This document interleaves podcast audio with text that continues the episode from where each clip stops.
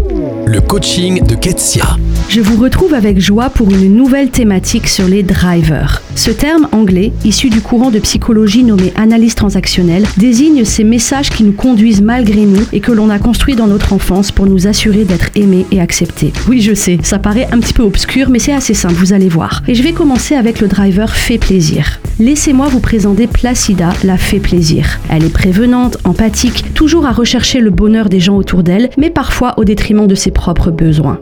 Placida est toujours souriante, elle ne dit jamais non, elle n'ose pas trop mettre de limites par peur de brusquer ou de blesser, et elle a tendance à devancer vos besoins. Je suis dans le cliché, j'en conviens, mais je n'ai pas pris mon exemple par hasard. Placida la fait plaisir se retrouve particulièrement chez les femmes à qui l'on répète depuis l'enfance d'être gentille, prévenante, aimante. Une mécompréhension courante de l'évangile encourage aussi les comportements fait plaisir en prônant l'amour de l'autre, mais en omettant que le Christ a déclaré qu'il fallait aimer son prochain comme soi-même. D'ailleurs, c'est cela qui sera l'antidote au fait plaisir. Le pense aussi à toi. En effet, le risque principal d'une personne sous emprise du driver fait plaisir, c'est de s'oublier et de s'épuiser. En mettant en œuvre le pense aussi à toi, sa propre dignité est rétablie dans l'équation. On réalise que nos ressources sont limitées, que l'on ne peut donner que de ce que l'on a, que nos propres besoins sont tout aussi valables que ceux des autres et qu'il est impossible de plaire à tout le monde.